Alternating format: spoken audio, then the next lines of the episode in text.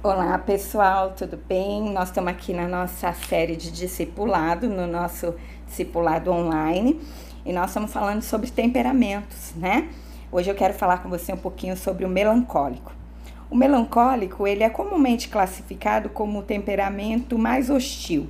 Na realidade, é o mais rico de todos os temperamentos, pois é um tipo analítico, abnegado, bem dotado e perfeccionista Ninguém desfruta maior prazer com as belas artes do que um melancólico. Por natureza, ele é inclinado a ser introvertido, mas desde que seus sentimentos o dominam, ele é dado a variadas disposições de espírito. Algumas vezes o seu ânimo o eleva ao cume do êxtase, o que o força a ser mais extrovertido. Entretanto, outras vezes se sentirá tristonho e deprimido e durante tais períodos ele se retrai definitivamente. Então ele pode ser bastante hostil. O melancólico é um amigo muito fiel. Olha que legal, né? Se você conhece alguém melancólico, é um bom confidente, né? Por ser um amigo muito fiel. Mas ao contrário do sanguíneo, ele também não faz amizade é, facilmente. Então vai ser difícil conquistar a amizade desse melancólico. Ele não tomará iniciativa para se aproximar dos outros mas de preferência ele deixa que o procurem. Veja bem, vamos pegar um exemplo. Elias era um grande profeta, mas mesmo depois de ter vivido grandes experiências com Deus, o Senhor precisou abalar os frutos de seu temperamento melancólico. Elias era melancólico. Características que não poderiam permanecer na segunda etapa de seu ministério. Como melancólico, Elias era perfeccionista e exigia demais de si mesmo. Essa é uma das razões, né? Se você é uma pessoa que exige demais de si mesmo, vai vendo aí aquilo que vai combinando com o teu temperamento. E esta foi uma das razões de seu esgotamento espiritual, né? Ele depois lá de vencer os profetas de Baal, ele teve um esgotamento espiritual. Ele também, como um bom melancólico, era crítico e pessimista. Por isso, ele declarou ter sido o único a não ter dobrado os joelhos para Baal. Quando, na verdade, Deus precisou corrigir, dizendo para ele que haviam mais sete mil homens que não tinham dobrado seus joelhos. Ao levar Elias na caverna, o Senhor abalou todos os conceitos e se revelou como Deus manso e calmo. Isso você essa, esse, esse relato você vai encontrar lá em 1 Reis 19, o versículo 11 e 12. Um Deus que não exigia nada além das suas forças, um Deus que queria usar a habilidade, sensibilidade e dedicação desse amado melancólico. Assim como Elias, você vai encontrar também Moisés, Salomão, também, é, ao que tudo indica, tinham um temperamento melancólico. Eu quero continuar falando com você para a gente aproveitar esse podcast. Quero falar do temperamento sanguíneo. O temperamento sanguíneo ele é cordial, eufórico, vigoroso, é receptivo por natureza. Impressões externas encontram facilmente o caminho para o seu coração, onde encontram prontamente um assomo de reações. Os sentimentos e não os pensamentos ponderados têm ação vital em suas decisões. Veja bem, o sanguíneo ele possui uma rara capacidade de divertir-se e ele geralmente contamina os outros com uma natureza cordial. Quando entra num aposento repleto de pessoas, a sua tendência é estimular o ânimo de todos os presentes pelo seu exuberante fluxo de conversa. É um eletrizante contador de histórias, porque a sua natureza apaixonada e emotiva quase o faz reviver a experiência só no ato de narrá-la.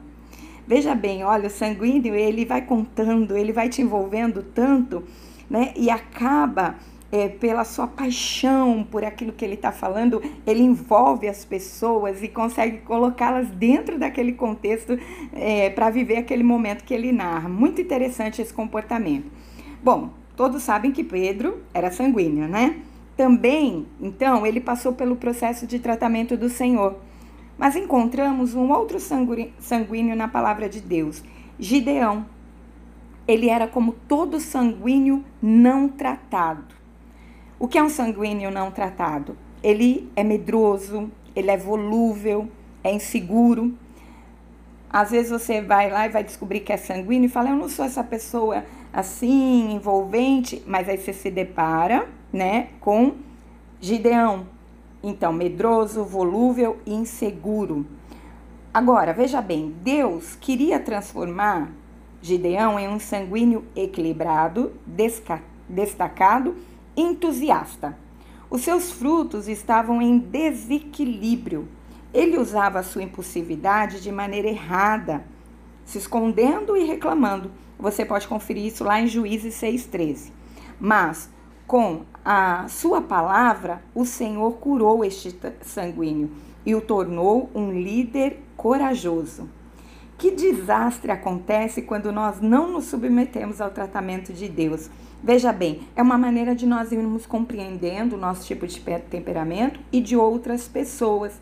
Agora você vê a diferença de Pedro para Gideão, né? Aí você vê a diferença de ambos tratados por Deus, ou seja, Deus quer tirar o melhor do pior, fazer essa transformação para que a gente saiba que Deus pode mudar todas as coisas.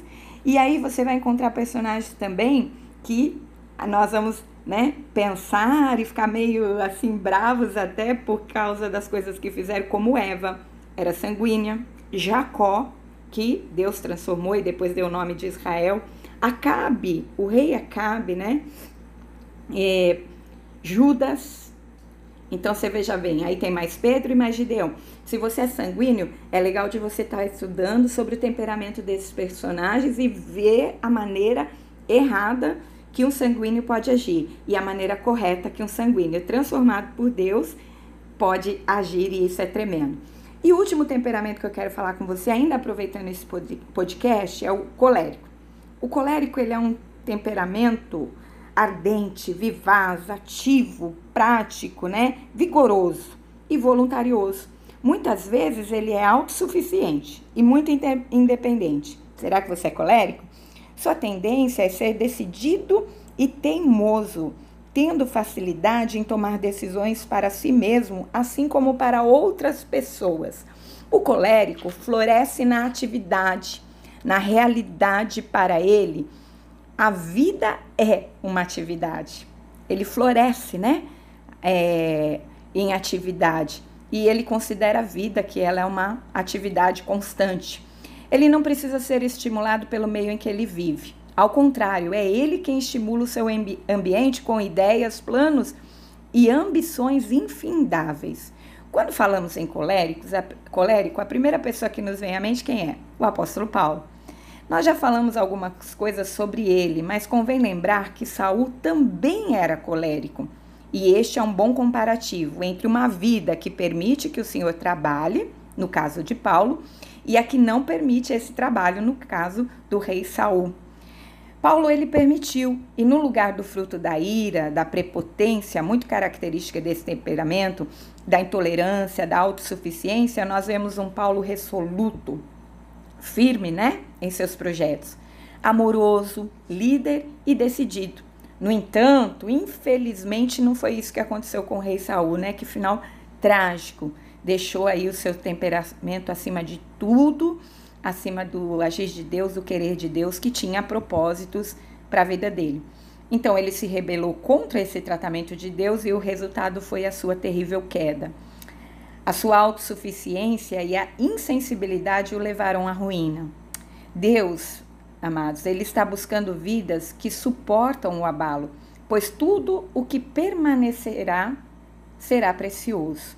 Então, é, foi um pouco compridinho esse podcast, mas eu queria deixar aqui tudo, tudo, tudo para você sobre temperamento. A gente ainda vai voltar a falar em outros podcasts, porque nós estamos no Discipulado Online. Continua seguindo a gente, continua sendo abençoado e fale para outras pessoas para acompanhar esse trabalho incrível que vai transformar vidas. Discipulado é vida. Um beijo grande. Fique com Jesus.